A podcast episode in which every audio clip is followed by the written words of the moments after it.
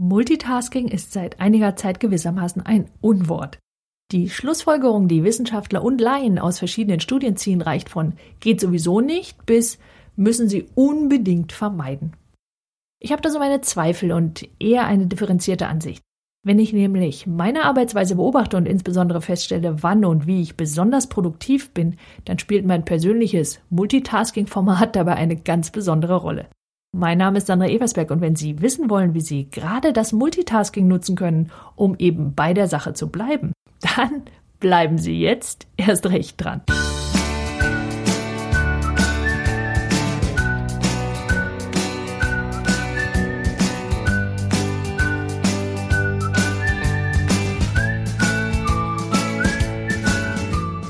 Wie immer, vielen, vielen Dank, dass Sie meinen Podcast hören. Ich weiß, dass es da draußen jede Menge toller Podcasts gibt und dass meiner zu denen gehört, die Sie anhören. Das ist einfach großartig.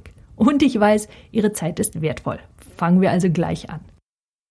Als Multitasking oder Kontext-Switching bezeichnen Wissenschaftler den Wechsel von einer Aufgabe zur anderen und zwar bevor die erste Aufgabe beendet ist.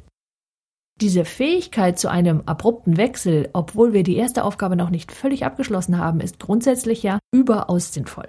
Sie befähigt Sie nämlich bei einem eventuellen Feueralarm in Ihrer Firma den Bericht, den Sie noch für Ihren Chef machen wollen, stehen und liegen zu lassen und sich ganz auf die wichtige Aufgabe, nämlich in dem Fall Flucht, zu konzentrieren. In diesem Kontext hat sie also etwas mit Priorisierung zu tun. Ohne Zweifel ist das eine überlebenswichtige Fähigkeit, weswegen Ihr Gehirn hardwired ist, diese Fähigkeit zu können und auch zu nutzen. Wenn der Feueralarm in Ihrer Firma nun nur eine Übung war, dann können Sie hinterher problemlos zu dieser Aufgabe zurückkehren und sie beenden. Und Probleme können dann unter zweierlei Gesichtspunkten entstehen. Es scheint so zu sein, als dass das Zurückkehren zu der ursprünglichen Aufgabe mit einem gewissen Zeitverlust verbunden ist. Und das legen einige Studien nahe. Mit anderen Worten, wenn Sie eine Aufgabe verlassen, kann es sein, dass Sie einige Zeit brauchen, um sich dann wieder auf diese einzulassen und sich wieder zurechtzufinden, also in Gedankengang wieder aufnehmen. Je häufiger eine Unterbrechung nun stattfindet und je mehr Aufgaben jemand zu erledigen hat, zwischen denen er oder sie hin und her springt, desto prozentual größer scheint dieser Zeitverlust zu werden. Was allerdings keine der Studien klar ausspricht, zumindest keine mir bekannte, obwohl ich wirklich danach gesucht habe, sie gehen allesamt von einer ganz bestimmten Prämisse aus. Jeder Proband wurde dann nämlich aus einer Aufgabe gerissen, die er gerade konzentriert versuchte zu erledigen. Mit anderen Worten, er war mittendrin. Genauer gesagt, konzentriert mittendrin. Wir alle kennen jedoch Aufgaben, die wir beginnen und irgendwann, bevor wir sie noch beendet haben, lässt die Konzentration nach. Statt nun eine andere Aufgabe anzufangen und sich von der ersten mental gewissermaßen auszuruhen, bemühen sich viele nun darum, auf Teufel komm raus, diese Aufgabe zuerst zu beenden. Und gegebenenfalls machen sie zwischendurch eine Pause, trinken Kaffee, essen etwas oder lenken sich sonst wie von dem doch eher unangenehmen Gefühl ab, das entsteht, wenn die Konzentration nachlässt, eine wichtige Aufgabe aber noch nicht erledigt ist. So, jetzt stellen Sie sich doch einmal vor, Sie nutzen dieses Gefühl, dafür eine weitere Aufgabe zu beginnen, sie eventuell sogar zu erledigen und sich so von der abnehmenden Konzentration aus Aufgabe 1 zu erholen. Beispiel, während meiner Schulzeit habe ich beispielsweise mit dem Wiederholen von, was weiß ich, Mathematik begonnen, bis meine Konzentration dann nachgelassen hat und bin dann zum nächsten Fach übergegangen, also Biologie, Deutsch oder was auch sonst zu tun war, bis ich auch dort wiederum ermüdete, um dann entweder ein weiteres Fach als Erholung zu nutzen, um schließlich wieder bei Mathe zu landen und dieses fertig zu machen. Ich habe später den gleichen Trick bei dem wahrscheinlich größten Hypnotherapeuten aller Zeiten, Milton H. Erickson, gelesen. Und wenn ich andere gute Schüler und Lerner frage, dann machen die das alle ziemlich ähnlich. Es scheint so zu sein, und im Grunde wissen wir das ja auch alle, dass wir, wenn wir jetzt im Kontext Schule für den Augenblick bleiben, dass Mathe eine andere Art von Denken und damit eine andere Art von Konzentration erfordert als beispielsweise Biologie oder Deutsch oder Geschichte oder Physik oder was weiß ich. Eventuell liegt es auch nur daran, dass mit dem Wechsel das Gefühl von etwas Neuem kommt, was die Gehirnfrequenz dann wieder anheben würde auf ein Niveau von Konzentration. Meine persönliche Vermutung, ohne dies wirklich wissenschaftlich nachgewiesen zu haben, lautet wie folgt.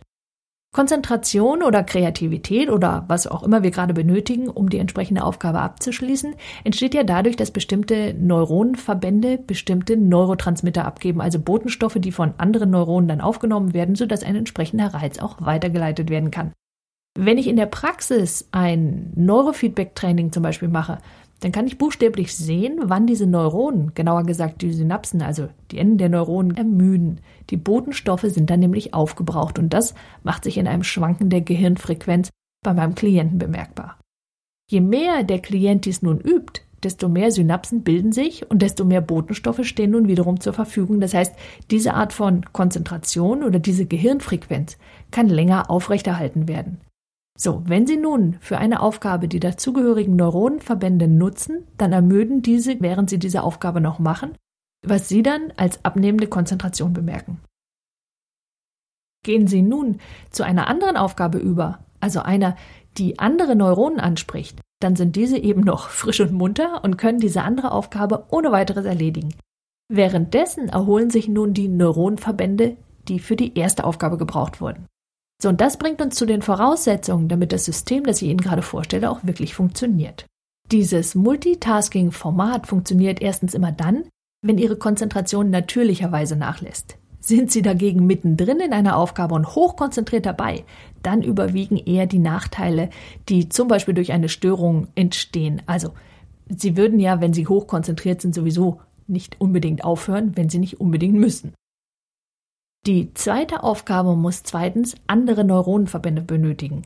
Also wenn Sie zum Beispiel zwei Berichte für Ihren Chef für die Monate Januar und Februar anfertigen müssen, dann sind diese zwei Aufgaben wahrscheinlich viel zu ähnlich, als dass Sie das sinnvollerweise zum Wechsel nutzen können. Andere Aufgaben in diesem Sinne können zum Beispiel sein, etwas zu planen und etwas zu schreiben, die Organisation und das Lesen und so weiter. Sie können das bemerken, wenn die zweite Aufgabe Sie reizt, obwohl die erste Sie eigentlich ermüdet hatte. Und drittens funktioniert es am besten, wenn es sich um gewissermaßen komplexe Aufgaben handelt, denen entweder weitere Aufgaben innewohnen und deren Zeitaufwand recht erheblich ist. Also kurze Aufgaben erledigen Sie besser am Stück.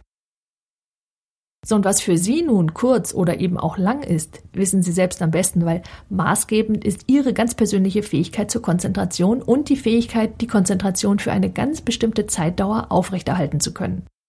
Übrigens steigern Sie diese Fähigkeit ebenfalls durch das hier beschriebene Vorgehen, weil in dem Moment, in dem Sie wieder zu der Aufgabe zurückkehren, lernt Ihr Gehirn, dass diese Neuronenverbände, die Sie für Aufgabe 1 einmal schon ermüdet hatten, mehr gebraucht werden und Sie, und das führt dann dadurch, dass beim nächsten Mal mehr Neurotransmitter zur Verfügung gestellt werden und sich mehr Synapsen gebildet haben.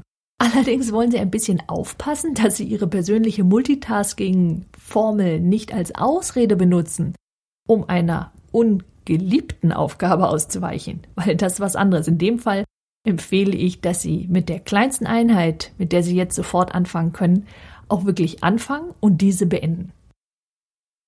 Haben Sie dagegen Ihr persönliches Multitasking-Format gefunden, dann werden Sie schneller mit Ihren Aufgaben fertig sein, weil Sie weniger Pausen und weniger Erholung zwischendurch benötigen, was ja nichts anderes bedeutet, als dass Sie mehr Freizeit am Stück haben, weil Sie ja schneller fertig werden mit Ihren Aufgaben.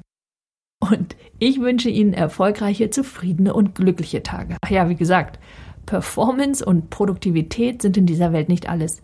Denn zumindest soweit wir das wissen, ist die Zeit, die wir hier haben, die einzige, die wir hier haben. Verbringen Sie sie also mit den Dingen, die Ihnen wirklich wichtig sind. Mit Ihrem Partner oder Ihrer Partnerin, Ihren Kindern, Freunden oder was auch immer für Sie wirklich wertvoll ist. Haben Sie übrigens einen eigenen Tipp dazu? Wie bleiben Sie konzentriert? Teilen Sie uns mit, wie Sie motiviert und bei der Sache bleiben. Vielleicht ist es ja genau Ihr Beitrag, der jemand anderem hilft.